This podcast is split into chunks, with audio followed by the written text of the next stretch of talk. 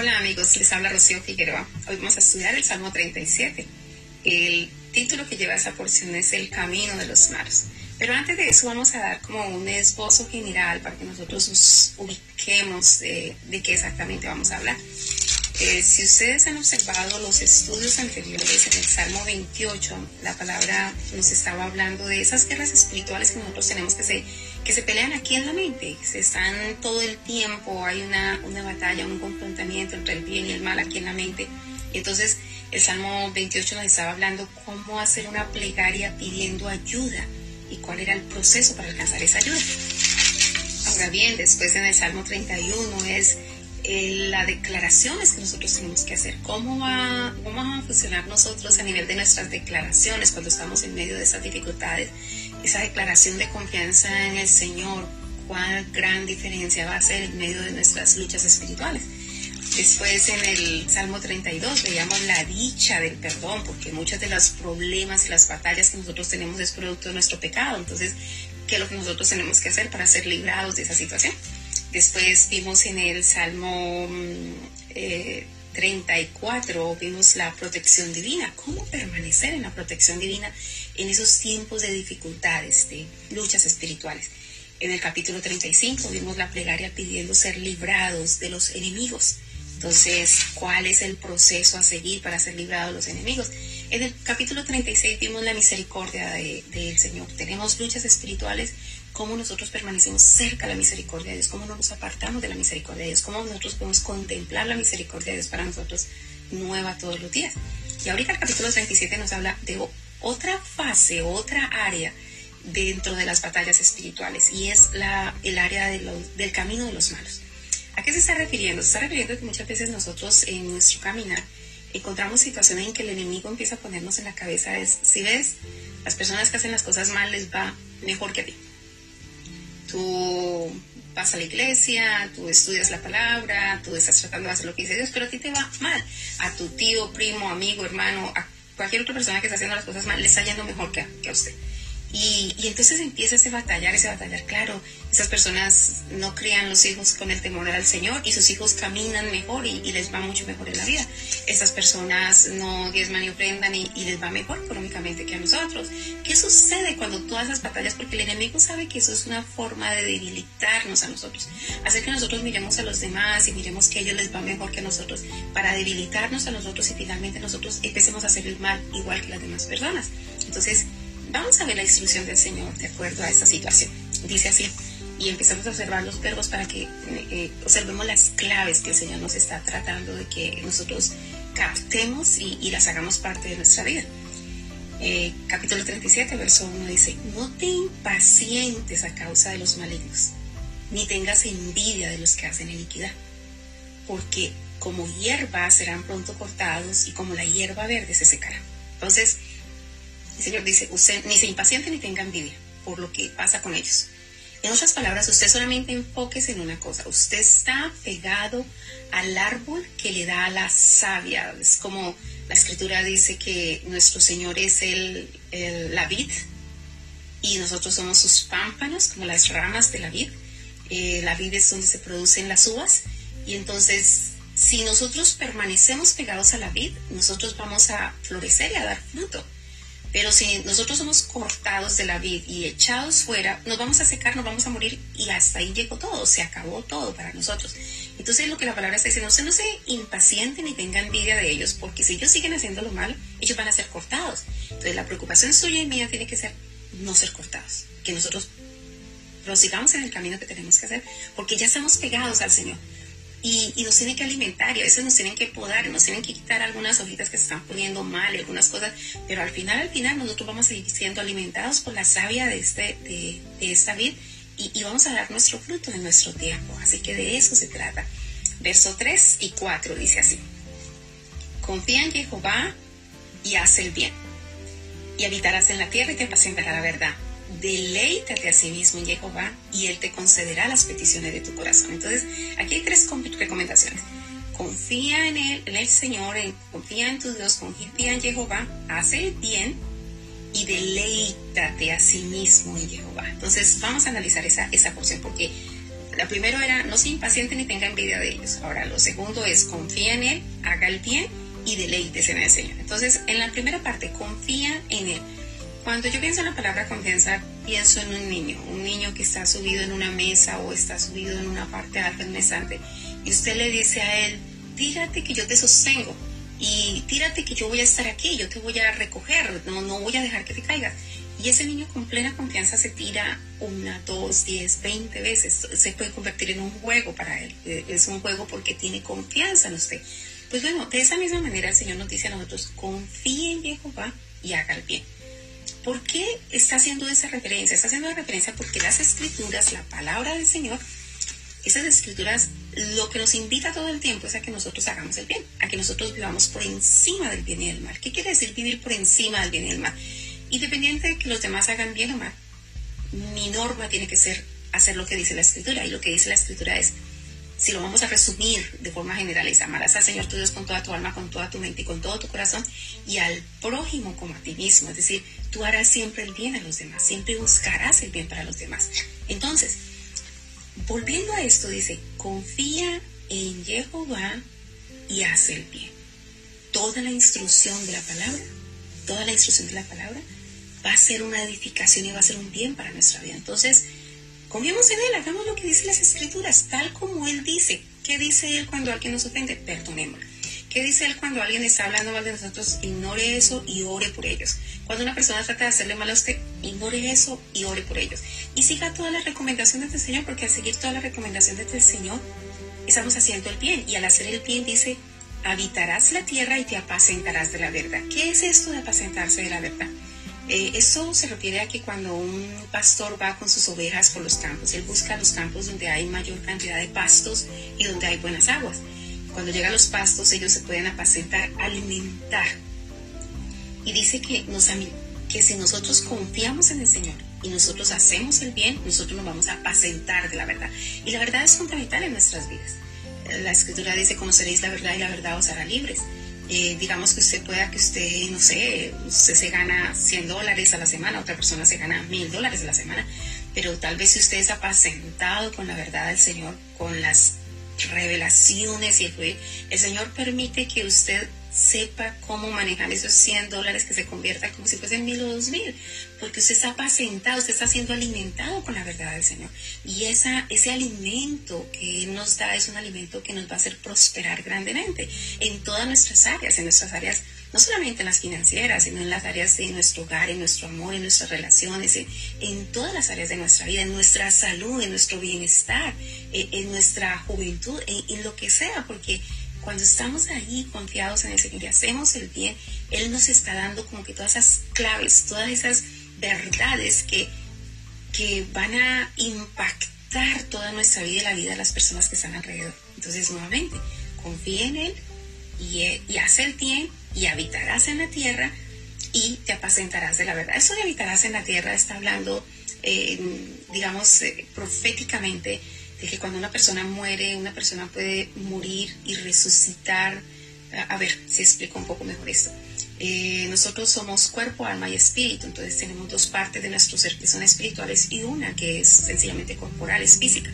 Entonces, cuando nosotros morimos hacemos, haciendo las cosas conforme a la voluntad de Dios, eh, agradándole al Señor y pegados de Él en la revelación de su palabra, pues sencillamente cuando morimos muere nuestro cuerpo, pero nuestra alma y nuestro espíritu se van con el Señor. Cuando eso sucede, si estamos haciendo las cosas bien, por supuesto, dice la escritura y proféticamente que, resucitarán todas aquellas personas que murieron haciendo las cosas de acuerdo a la voluntad del Señor. Entonces al resucitar, entonces dice, ahí es donde va a tener y habitarás en la tierra, es decir, tendrá, tendrá su porción, tendrá su parte, pero aquellos que están haciendo el pan van a morir y no van a resucitar para vida, van a resucitar para el juicio y van a perecer posteriormente a eso. Entonces, a eso es que se refiere. Quería dejar solamente claridad para que no quedara como por ahí soltando y eso podemos hacer un estudio después más adelante. Entonces, el punto aquí es esa bendición tan grande de que confía en Jehová y hace el bien y él nos apacentará de la verdad. Y eso es lo que usted y yo necesitamos. Ser apacentados de la verdad porque esa verdad nos nutre en todo tiempo. Verso 4. Deleítate a sí mismo en Jehová y él te concederá las peticiones de tu corazón. ¿Qué relación tengo yo cuando, cuando hablamos de la palabra deleite? Para mí, tiene que, yo lo relaciono como cuando uno tiene una relación de pareja con su esposo.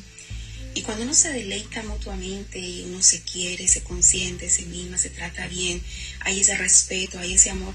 Y, y cuando usted siente eso de parte de su cónyuge, cuando usted está sintiendo eso, usted trata de complacerle.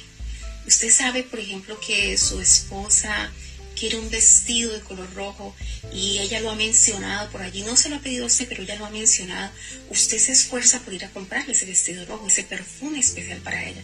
De igual manera la mujer cuando siente que el esposo, eh, no sé, la deleita en ese amor, en ese cuidado, en esa protección, si sabe que hay una herramienta que a él le guste, que a él le gustaría tener esa herramienta, ella va y se lo compra porque, porque quiere conceder esas peticiones del corazón de ellos por cuanto se deleitan mutuamente.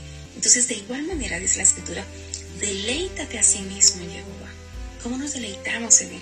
es que nos guste pasar tiempo con Él leyendo las escrituras, nos guste orar con Él, nos guste ir a conversar con Él, nos guste ir a recibir su instrucción, la dirección que Él tiene para nuestras vidas, que, que ese sea un deleite para nosotros, que hacer las cosas que Él nos dice sea un deleite, que no sea como cuando usted manda a un hijo a hacer algo y dice, ah, ahora eso no, y eso también, y eso también es malo, no puede ser, no, que como que no haya esa disposición, sino que Claro que sí, Señor. Yo confío plenamente en ti. Yo sé que todos los caminos que tú nos muestras son caminos de verdad y caminos que, que nos van a dirigir correctamente. Entonces, deleites en el Señor y Él concederá las peticiones de su corazón. Eso de peticiones de corazón es que todavía sé, ni siquiera se lo ha dicho el Señor y ya el Señor está buscando la forma de concederle eso. Así que eso es como cuando alguien dice, yo quiero eso, ya te lo tenía, ya sabía que a ti te gustaba eso, yo ya tenía eso preparado para ti. Ahora bien, dice el verso 6 y perdón, el verso 5 y 6 tiene una porción que es una riqueza espiritual grandísima. Entonces, no perdamos el marco. Es decir, la primera recomendación cuando pasa eso, que el enemigo le pone pensamiento de que a los malos les está yendo mejor que a usted, entonces lo primero es no se impaciente ni tengan vida de ellos. Por el contrario, confíe en el Señor, haga el bien y deleítese en el Señor. Y usted va a ver cumplida todas las cosas que usted anhela y desea. Versos 5 y 6 dice, y otra recomendación dice, encomienda a Jehová tu camino y confía en Él y Él hará. Y exhibirá tu justicia como la luz y tu derecho como el mediodía. Entonces, aquí hay algo grandísimo, grandísimo. ¿Se acuerdan que les dije que cuando estamos hablando de este tipo de batallas, como que nosotros vemos que a los malos les va mejor que a nosotros? Y como que uno dice, yo estoy haciendo estas cosas bien, pero no se ve resultado, no hay resultado en lo que yo estoy haciendo. Por el contrario, al malo le está yendo bien. Pues el Señor nos está poniendo aquí la clave exacta por qué está sucediendo eso. Lo primero es porque nosotros a veces no encomendamos a Jehová nuestro camino. Y para poder encomendarle a nuestro camino es que nosotros realmente tenemos que confiar en Él. ¿no? Tal vez de vez decimos, Señor, yo confío mucho en ti, Señor, yo confío en ti, Señor, tú eres mi todo, Señor, tú nos bendices, tú eres bueno, tú todo eso. Pero en el fondo, en el fondo, nuestras acciones muestran que nosotros no confiamos en Él. Y, la razón es la siguiente. Para mí, esa palabra encomienda me recuerda, eh, la recuerdo en el contexto en que yo lo viví, por ejemplo, en Colombia. Em, cuando, por ejemplo, yo tenía que hacer una, no sé, una diligencia, yo tenía que salir y me tenía que ausentar por unas horas y yo podía ir a la casa de mi mamá o de mi hermana y decirle, te encomiendo mi hija, por favor, eh, hay que, ella toma tetero a tal hora, eh, ella necesita, ella necesita una siesta, dormir a tal hora, por favor, cuídamela, ella le gusta mucho tomar agua. Y, yo le, le, encomiendo algo que yo amo, que yo aprecio, que yo quiero, yo se lo encomiendo a, a una persona a la cual yo confío. Entonces, yo lo miro desde ese contexto. Entonces, si usted lo analiza, en el verso 5 dice, encomienda a Jehová su camino. ¿Qué es la palabra camino? La palabra camino es costumbres y tradiciones. Entonces nosotros tenemos nuestra forma de hacer las cosas. A veces uno dice, bueno, nosotros los colombianos hacemos así, nosotros los mexicanos hacemos así, nosotros los americanos hacemos así. Y, a veces no se trata de cómo nosotros culturalmente hacemos las cosas o cómo tradicionalmente hacemos las cosas, sino cómo el Señor nos dice que es su cultura y su tradición, la cultura que Él ha, diseñado y la tradición que ha enseñado hacer si alguien se porta mal con usted o lo trata mal o habla mal de usted o lo señala o trata todo el tiempo de hacerle quedar mal delante de las personas. Entonces pues el Señor lo que dice es, perdone, ame, ore por esa persona, interceda. Ese es el medio que el Señor utiliza. Nosotros no tenemos por qué eh, si me tratar de buscar otro camino. Y a veces nosotros el camino para nosotros es no voy a defender. Y para uno defenderse de alguien regularmente no tiene que hablar mal de la otra persona. Entonces, como se trata de no juzgarlo, se trata de no hablar mal de él, entonces vamos a seguir los caminos que el Señor nos muestra. Él nos muestra un camino y su camino siempre es bueno. Recuerde que estudiamos hace unos días en el capítulo 32 del libro de Salmos, en el verso 8. Eh, eh, Esta es una porción bellísima, es una como esas perlas en las escrituras, dice. El Señor está hablando a su gente, dice, te haré entender y te enseñaré el camino en que debes andar. Sobre ti fijaré mis ojos. Esa es la voluntad del Padre la voluntad del Padre es hacernos entender, enseñarnos el camino por el que debemos andar. Él tiene sus ojos puestos en nosotros para eso. Así que si nosotros seguimos esa recomendación, él dice, encomienda a Jehová tu camino. No es como que, en mi opinión, a mí me parece esto, lo que yo quiero hacer, yo lo haría de esta manera. No, él dice, encomienda a Jehová tu camino y confía en él y él hará. Él nos bendecirá, él mostrará que es humano de poder, de favor, de misericordia y de amor está sobre nuestras vidas. Verso 6 es como que la continuación de eso dice, exhibirá tu justicia como la luz y tu derecho como el mediodía. Aquí está la clave. Esa es la clave porque muchas veces lo que estamos hablando es de que el enemigo nos dice a nosotros, al malo le está yendo mejor que a ti, que estás haciendo las cosas bien. Y él aquí está diciendo, Señor, que si nosotros le encomendamos nuestros caminos, Él va a exhibir nuestra justicia como la luz. Es decir, no va a ser al contrario, estamos haciendo las cosas bien y solamente nosotros sabemos, en la oscuridad, en nuestra soledad sabemos que lo estamos haciendo bien porque los malos parece que les va mejor y las cosas están bien para ellos. Ellos como que a la luz sale que ellos están haciendo las cosas bien cuando las están haciendo mal y nosotros no, al contrario, parece que no hay, no se exhibe lo que estamos haciendo bien. Y, y aún más dice, y tu derecho como el mediodía. Entonces, si nosotros pero tenemos que encomendarle el camino al Señor. Y esto esta parte, este complemento en esta recomendación, me permite ver que muchas veces nosotros decimos que confiamos en el Señor, pero nosotros en el fondo no confiamos en Él, sino que hacemos como a nosotros nos parece. Nosotros decimos y malinterpretamos esta porción bíblica. Dice, encomienda a Jehová tu camino, dice, encomienda a Jehová tu camino, confía en Él y Él hará. Entonces yo digo, voy a hacer como a mí se me antoja, yo voy a coger este camino y Señor, yo te encomiendo a ti mi camino, cuida este camino, ve detrás de mí, protégeme, cuídame, haz lo que todo para que todo me vaya bien.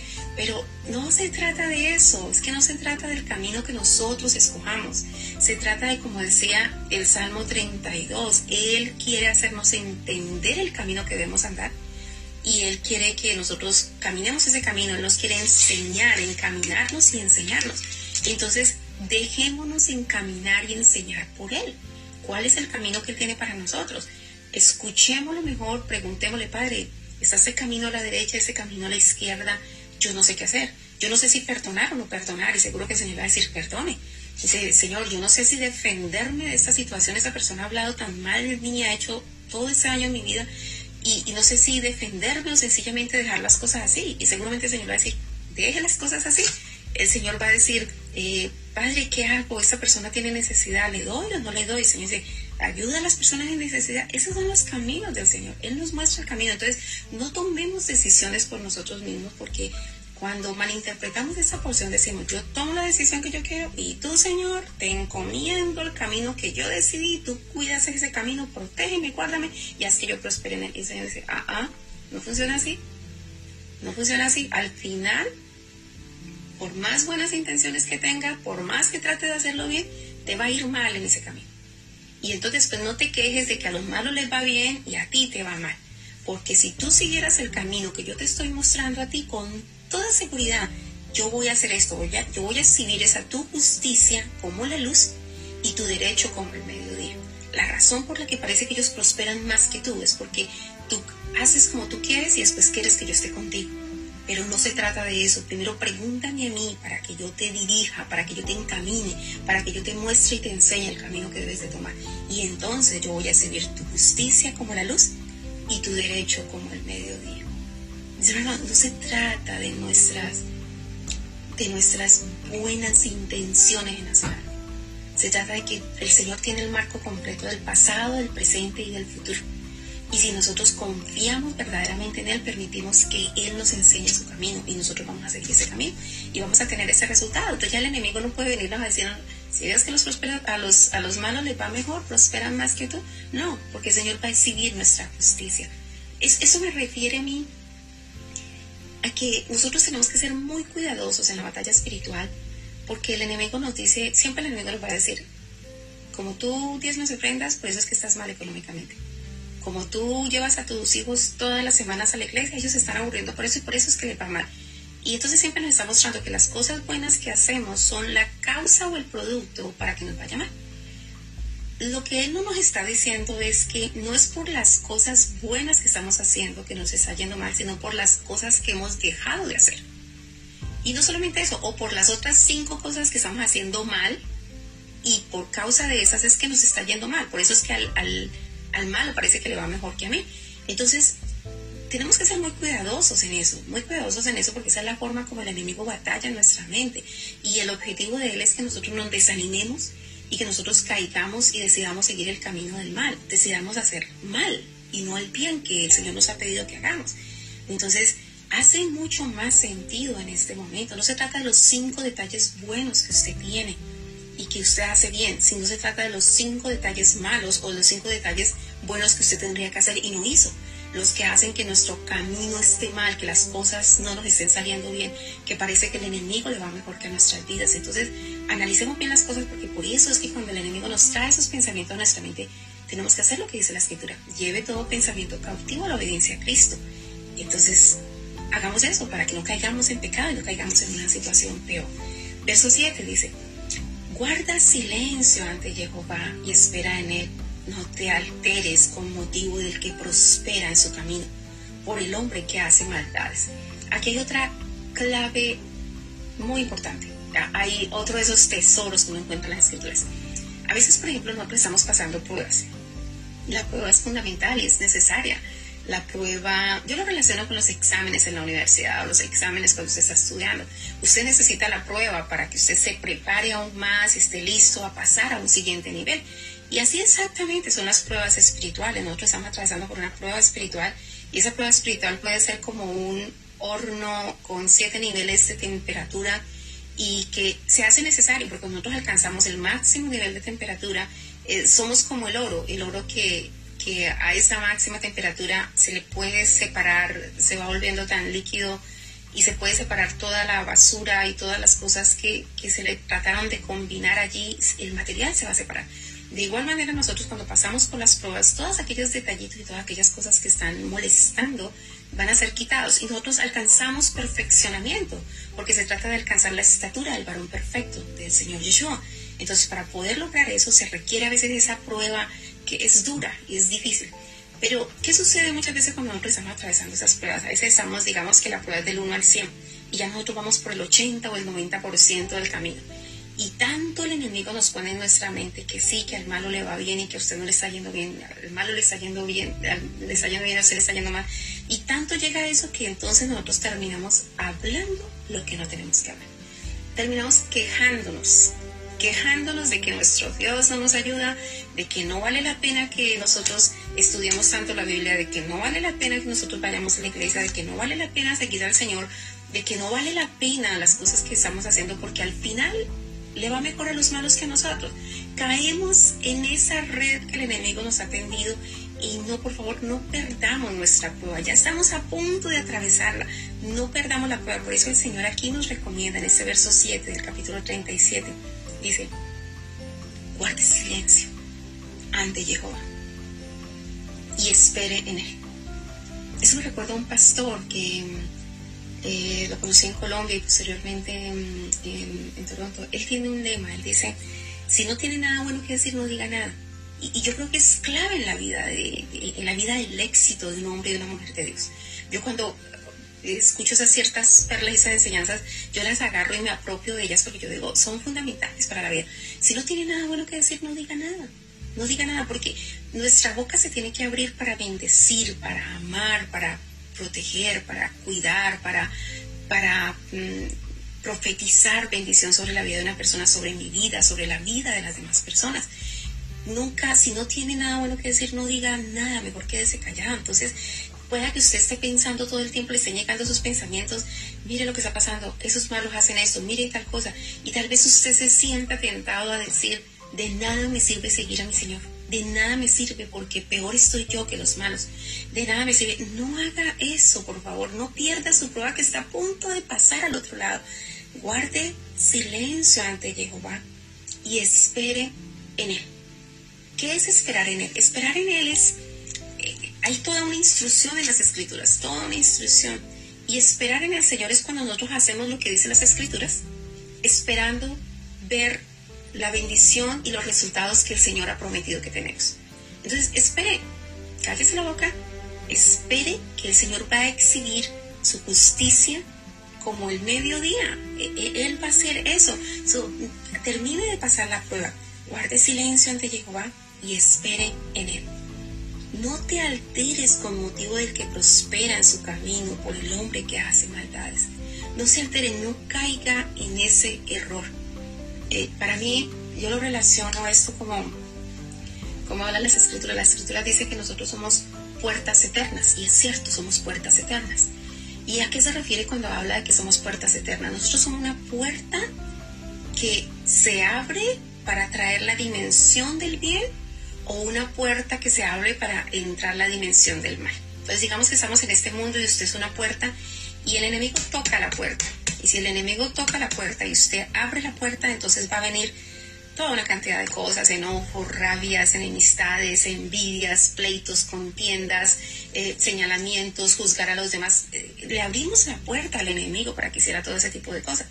O nosotros le abrimos la puerta al Rey de Reyes y Señor de Señores y entrará el Rey de Gloria. ¿Y quién es ese Rey de Gloria? Yahweh, Jehová, el fuerte y valiente. Entonces, ¿qué vamos a hacer? Vamos a abrir la puerta y ¿qué, ¿cuál es la llave muchas veces para abrir esa puerta? La llave para abrir esa puerta es las palabras que nosotros emitimos. Nosotros como hablamos, nosotros abrimos o la puerta del bien o la puerta del mal. Y y eso es bien, bien importante porque eh, yo lo relaciono de esta manera. Hace unos días atrás les comentaba en uno de los estudios que los ángeles alrededor de nosotros están para ayudarnos, están para ministrarnos, están para favorecernos. Entonces cuando nosotros decimos, por ejemplo, todo lo puedo en Cristo que me fortalece, el Señor eh, ubica puentes donde no los hay. Él abre nuevos caminos donde no los hay. El Señor saca saca agua del desierto. El Señor bendice ciertamente el bien y la misericordia me seguirán todos los días de mi vida. Entonces, cuando usted habla en esa dirección, los ángeles dicen, hey, vamos, hay trabajo que hacer. Ya dijeron que se podía abrir un puente donde no hay puentes. Ya dijeron que se puede abrir un camino donde no hay caminos porque, porque el Señor permite hacer eso. Ya dijeron que puede salir agua del desierto. Ya dijeron que puede ser sanada esta persona. Vamos a sanar. Es decir, activamos el mundo espiritual del bien en favor nuestro y en favor de las personas que están al lado nuestro, porque nosotros bendecimos. Puede que usted vea a su hijo caído, ya sea en drogas o situaciones, pero usted dice, ciertamente usted le servirá al Señor, ciertamente usted va a ser una persona que va a bendecir porque el Señor le levantará, le limpiará y, y la gloria del Señor se verá sobre su cabeza, porque es más grande el que está conmigo, que es el Señor, que el que está en el mundo. Cuando usted profiere esas palabras, usted activa a todos los ángeles que el Señor ha mandado alrededor suyo para que hagan de acuerdo a las palabras que usted ha pronunciado. Pero cuando nosotros decimos, yo no puedo, es difícil, es complicado, aquí no se puede, en esta ciudad no hay trabajo, en esta ciudad no se puede, eh, ese país no sirve para nada. cuando usted empieza a decir eso, usted abrió la puerta, pero en otra dimensión, en aquella dimensión que para su vida esa es una verdad y es una realidad. Usted no puede el enemigo va a venir con desánimo, el enemigo va a venir cayéndole dificultades, problemas, eh, poniendo obstáculos en todo momento, porque usted abrió la puerta a esa dimensión de mal que está afectando su vida. Entonces, por eso es que esa recomendación viene como una luz a nuestra vida cuando pasan esas cosas. Dice,